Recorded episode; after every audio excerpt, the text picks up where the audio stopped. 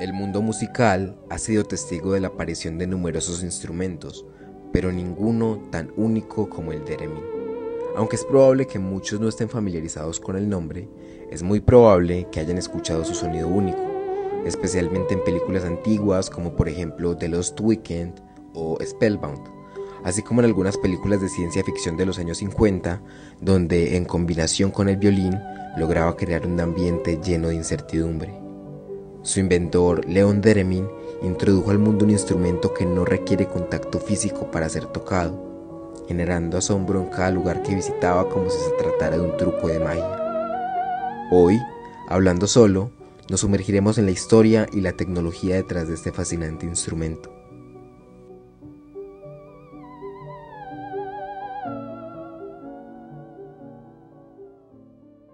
Todo comenzó en un laboratorio donde Leon Deremin estaba trabajando en un dispositivo diseñado para medir la densidad de gases.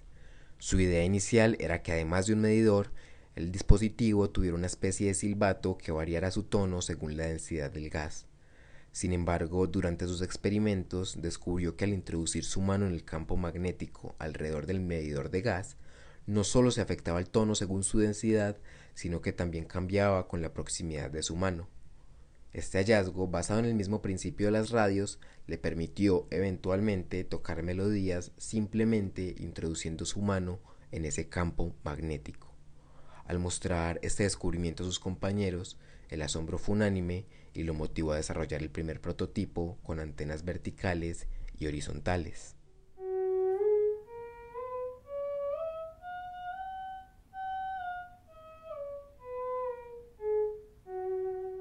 Así, el Deremin funciona a través de campos electromagnéticos que generan dos antenas, una vertical que detecta la altura o tono del sonido y otra horizontal que controla el volumen. De esta forma, al acercar las manos a estas antenas, se alteran los circuitos conectados a ellas, produciendo un sonido analógico. Así se crea música simplemente moviendo las manos cerca del instrumento sin tocarlo.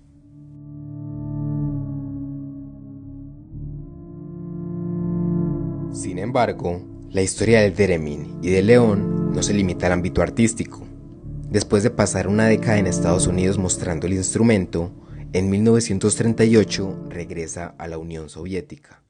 Las circunstancias de ese retorno aún son objeto de debate y especulación, e incluso existen teorías que sugieren que pudo haber sido secuestrado por agentes soviéticos.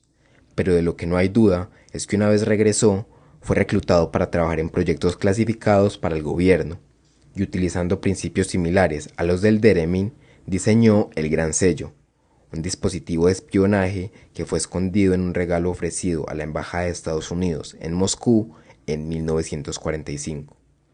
Este dispositivo era revolucionario, no tenía baterías ni partes móviles y se activaba con una señal de radio externa. El gran sello estuvo en funcionamiento durante casi una década antes de ser descubierto, pero le proporcionó la KGB una ventana directa a las deliberaciones internas de la embajada.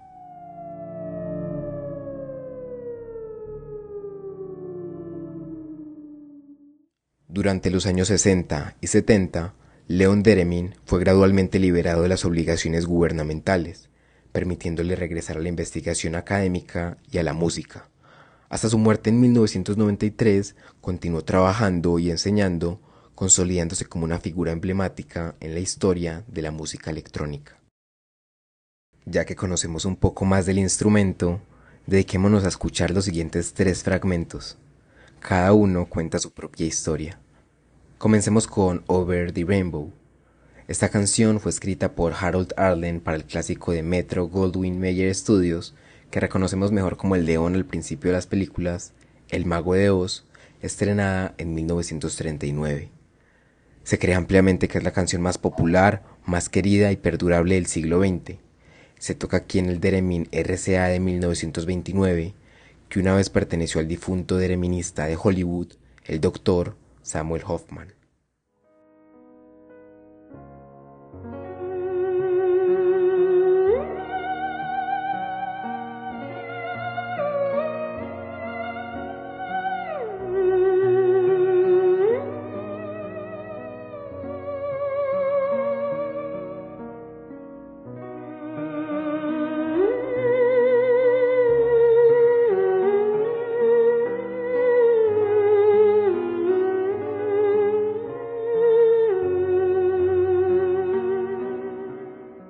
Continuamos con The Ecstasy of Gold, una de las composiciones más icónicas de Ennio Morricone para el clásico cinematográfico El bueno, el malo y el feo.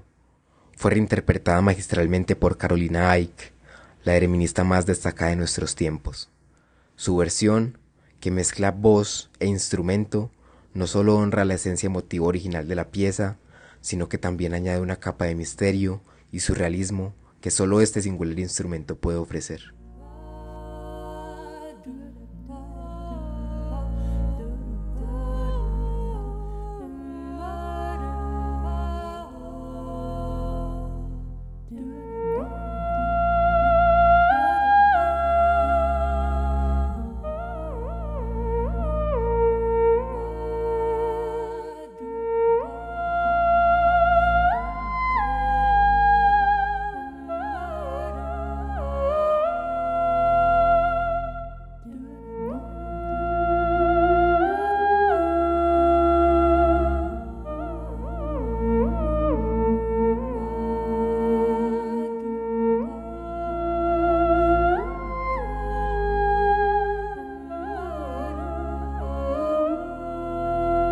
Para el último fragmento queremos traer uno más reciente, publicado en 2014, Vals de Evgeny Grinko y reinterpretado por Sihan Guldubak, un dereminista que le añadió nuevas dimensiones a esta pieza ya icónica, fusionando su propia sensibilidad musical con la esencia melódica de Grinko para ofrecer una experiencia cautivadora.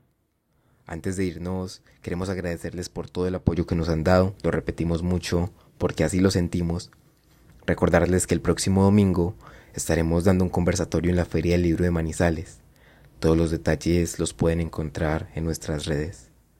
Muchas gracias y nos vemos el próximo domingo en un nuevo episodio que tenemos para ustedes. Hasta luego.